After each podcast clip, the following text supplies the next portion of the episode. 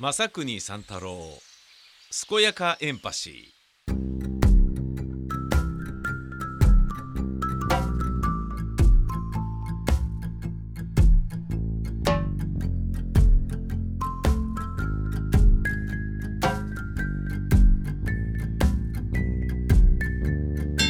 すこすこやかやか健やかエンパシー正国三太郎です、えー始まりました。第1回目、えー実のところ、えー、正国三太郎健やかランドというポッドキャストを、えー配信しておりますがそちらの方で指令を募集しておりましたところ、えーいくつか届いておりますが、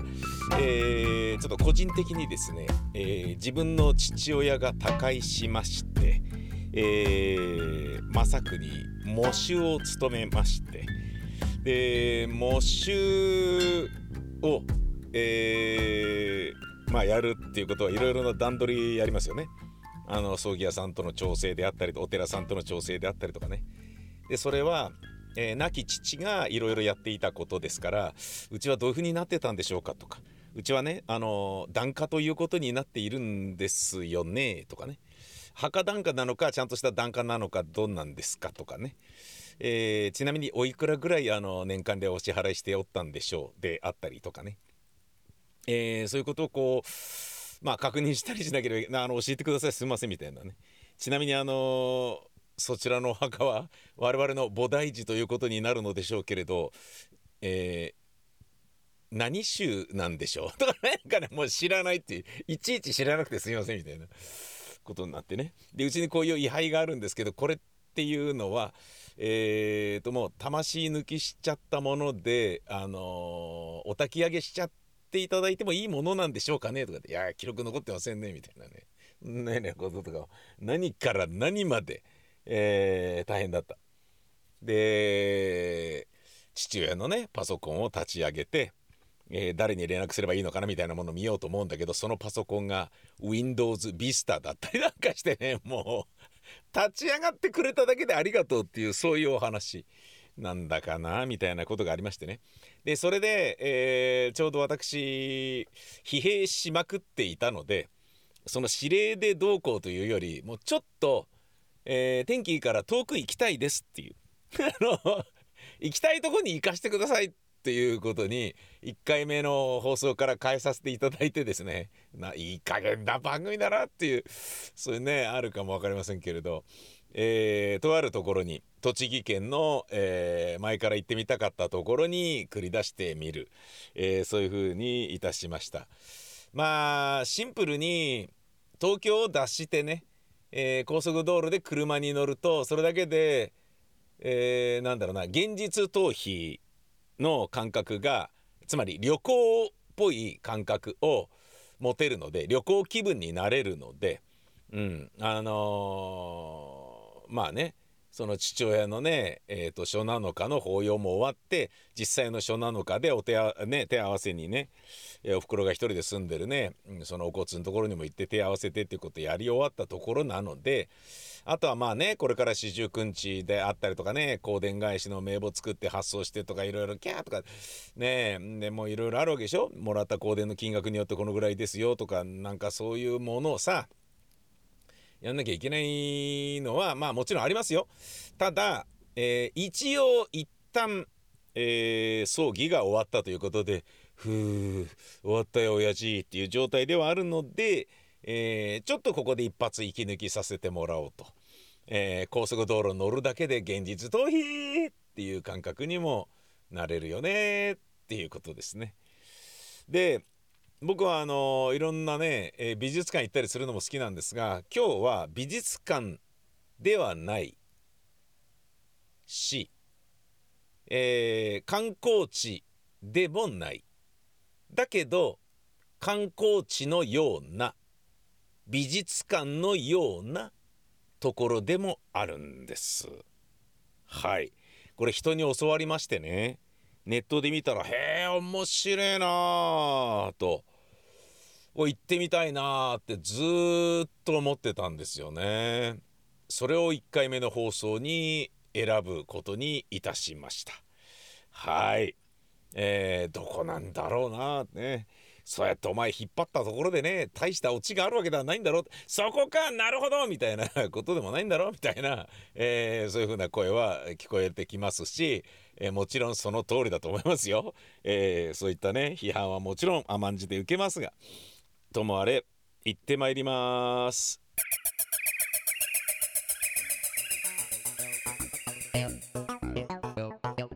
朝国三太郎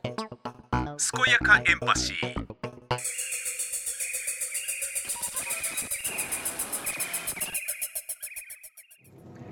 えー、今ですね、えー、大谷資料館の、えー、中に入りました。すごい幻想的です。広い空間が広がっていてこれ全部石を切り取り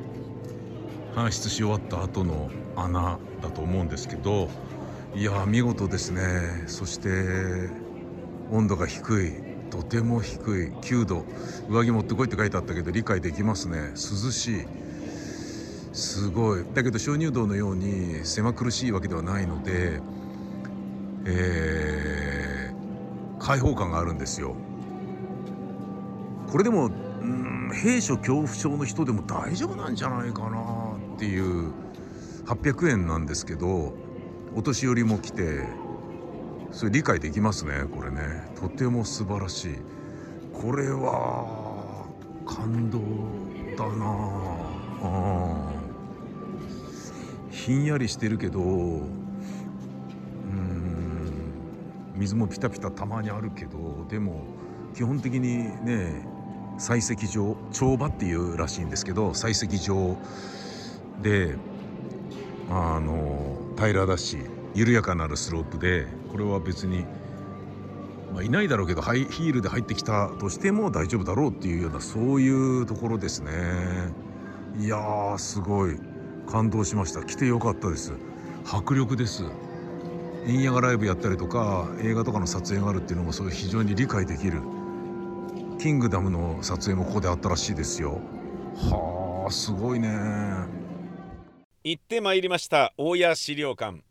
いやー素晴らしかったですね。えー、あのー、迫力満点でえー、なんていいんだっていうそういう場所でしたよ。うんあの入場料800円大谷石という石がありましてその大谷石に育まれ発展したのが石の町大谷だそうですね。で現在では大谷石の採掘も手掘りから機械掘りへとなり昔と大きく変わっております。ですがこの変わりゆく大谷石を採掘する歴史などについて資料がいろいろあって勉強できるし校内に入ってその迫力に圧倒されるということが体験できるそういうところなんですね。で大谷資料館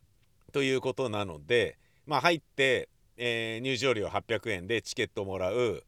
でまず資料館があるんだけど資料館はただのあのー、えっ、ー、と一室なんですよね。でそこで資料をえー、見てああなるほど。あこうやってたのかとかええー、とかって言って昔は階段を70キロぐらいの石を背負って運んでた？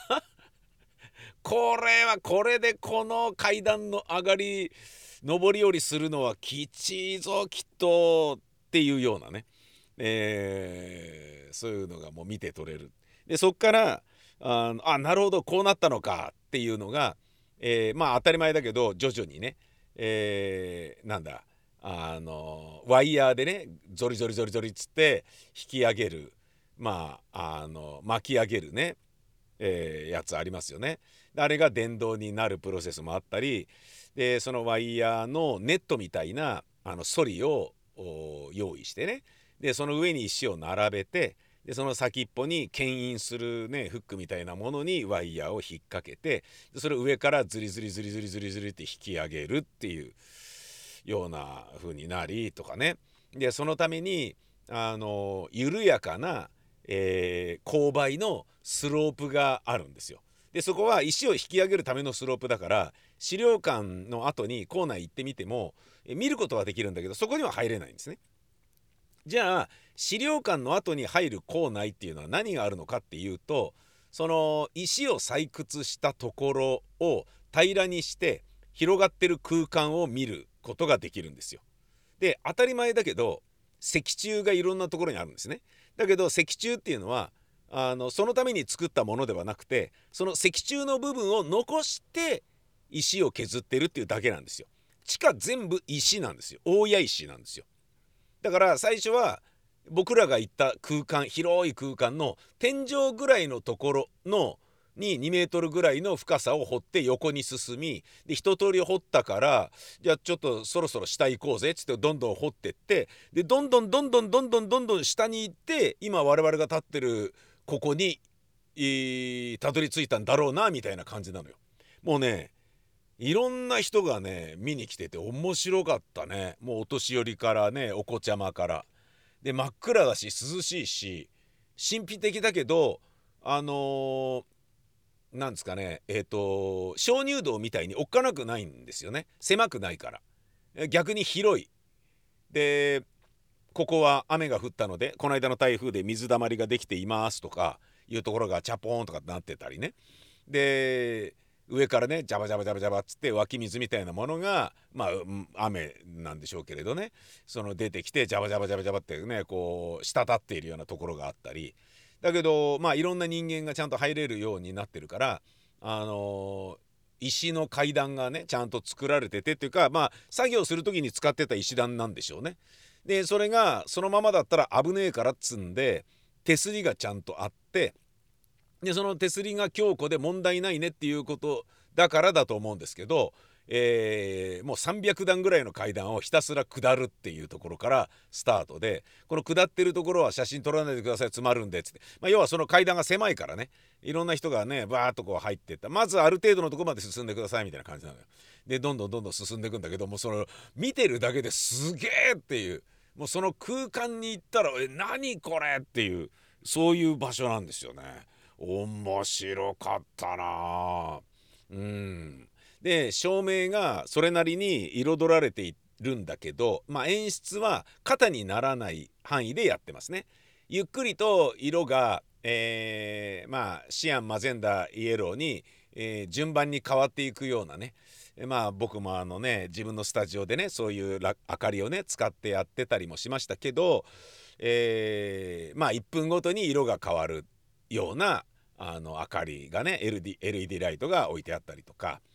でそれがまあなんとなくの石の柱とか石のね壁とかを照らしてるだけでもすんごい風情があるわけですよ。何しろ高さがあるから何メートルぐらいあるんだろうな。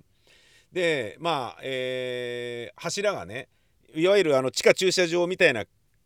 にあるような柱がのでっかいのがあるんですけどそれはあそっかこれ柱として後から入れたわけでもこうやって建築したわけでもなくてこの柱の部分を残して削り取ろうねっていう計算で石を掘り続けた結果こういう柱が具体的にできたってことなんだっていうのが分かるわけですよ。歩いていくとあなるほどそういうことかってなんですよね。まあそれはそうなんですよね。あのいくら石とはいえいくら広いからといっても柱残して、えー、採掘していないとあのもしかしたらね広い空間を地下空間に作ってしまうとズゴンっつって地盤沈下でボコッつってね潰されちゃう可能性もあるじゃないですか。当然まあ柱があったってその可能性はあるだろうけれどそれがあ全然大丈夫なんだっていうぐらいに、まあ、安心できるぐらいなってるんですよね。その石の柱が。それがねああすんばらすいいねと思ったような感じでございました。あのー、基本的に、えー、まあ何でしょうね。何を楽しめるものではないんだけど行くだけで十分あのー、えー、なんだろうな。異文化との交流ができるようなそういう異文化っていうかうんなんかねあのーいろんな、えーと、ヒーローもののあの撮影をするところなのかなと思ったらそこではないんですよね。ヒーローものの撮影するところっていうのはどっかにありますよねあのなんか川が氾濫した時にバーッと逃がす空間があってで普段空いてるからそこでね貸し出したりしてるみたいなやつだと思うんですけどでこれねあの実は円屋が、えーライブやったりとかいわゆる音楽のライブとかもたまにやったりしてるみたいなんですよ。であなるほど円屋とかやりそうだねっていうのは円屋のキャラクターを知ってるとわかるじゃないですかわかるんだけどでもこれ話を聞くとよりなるほどななんですよ。どういうことかっていうとこの大谷石っていうのは吸音の性質が異様に高く何でもかんでも跳ね返すメタリックリバーブみたいな、あのー反響しないようなものなんですよ。つまり囲まれてるのに屋外でやってるライブのようにいい音を出せるっていうことなんですよね。だけど屋外の場合はねもちろん風の音波の音都会であれば車の流れそういったものが入るからまあまあそれはねえー、と野外の、えーライブのフェスとかのね良さであり味であることは間違いないんだけどこの地下の大谷資料館でライブであればもう周りは全て大谷石なわけだから音をめちゃめちゃ吸ってくれるんですよね。確かにね反響しないんですよ。だから怖くないっていうのもあるんですよね。だからここでライブやったら確かにこりゃいいなって。でそのねコンサートホールっていうのは必ずリバーブかかるからでまあそのリバーブをいいリバーブにするためにねどういう壁にするかとか壁の材をするかとかまあそれで言ったらねラジオのスタジオもそうだし、えー僕がねあのまあ今はこれ僕の車で撮ってますけど、えー一人喋りを撮る時の我が社のねブースの中でもこういう吸音パッド貼ってでカーテンでね吸音用のカーテンを、えー吊り下げてでなるだけ反響しないようにみたいなことやってるわけですよ。それでもね鉄のテーブルをね1個入れるだけでそれが反響しちゃってあどうするとかっていうようなことになったり、まあ、するんだよね。それはまあしょうがない。なので反響っていうのはうんとまあ録音においてはいいのか悪いのかまあもちろんリバーブ効かすとかねボーカルにリバーブ効かせてよく聞こえるようにみたいなのはやるとは思うんだけどそういうのとは違うあのもうリバーブが効かないエコーがかからない音を取れるっていうあの演奏できるっていうのが大谷資料館のすごいところみたいですね。なるほどなぁと思いました。うんすごいっすよ。あの長澤まさみ写真集「ビューティフルマインド」これは2021年に出たやつが大谷資料館になんか書いてあるんでこれが多分このロケ地だったりしたんじゃないですか？わかんないけど。あとは東方神起のライブツアーの、えー映像ね、えー使ったやつもここでやったよとか、えー加藤ミリアの、えなんかツアーの映像紹介でもここ使ったよとかなんかそういうのはなんかもういっぱいあるんですよね。いやこれはね確かに何かしら撮りたいと思うだろうなっていうのは分かります。いや感動した。あのー、へーっていうかもう見上げちゃうし見渡しててもすげえなーっていう感じだし。うん。そっか。反響しないから怖くないっていうのもあったんだな、まあ、広いから怖くない、えー人がいっぱいいるから怖くないっていうのは鍾乳洞と比べて感じてたんだけど反響しないっていうのも絶対ありますね。だって鍾乳洞と同じぐらい薄暗いしね。うん。それがカツンカツンとかっていう風に歩くたびに音が響いてるとなんか怖えなって思いそうだよね。それがなかったもんね。大谷資料館入場料800円圧倒的におすすめです、えー栃木県の大谷資料館ぜひ行ってみてください。お相手は正国三太郎でした。この正国三太郎健やかエンパシーでは皆様からの指令を募集しております。info アットマークマサさん .info info アットマークマサさん .info あそこに行ってこういうことしてきなよとかね。えーあの町に行ってこれを食べるといいことがあるから行ってきたらどうだいとかね、えーそういう提案とか。自分が行けないからお前ちょっと行ってみてくんない？みたいなそんなあのね、えーパシリとして使っていただくのでも全然構いません。特にね、えー目の不自由な方が「いやちょっとなんとかの色がすごい良さそうなんだけどちょっと正国さん代わりに見てきてくんない?」みたいなねそういうのでもいいですし何でもかんでも指令をお送りくださいもう一回言っときましょう info アットマークマサさん .info info アットマークマサさん .info メールお待ちしております。ほんじゃまたです。さいなら。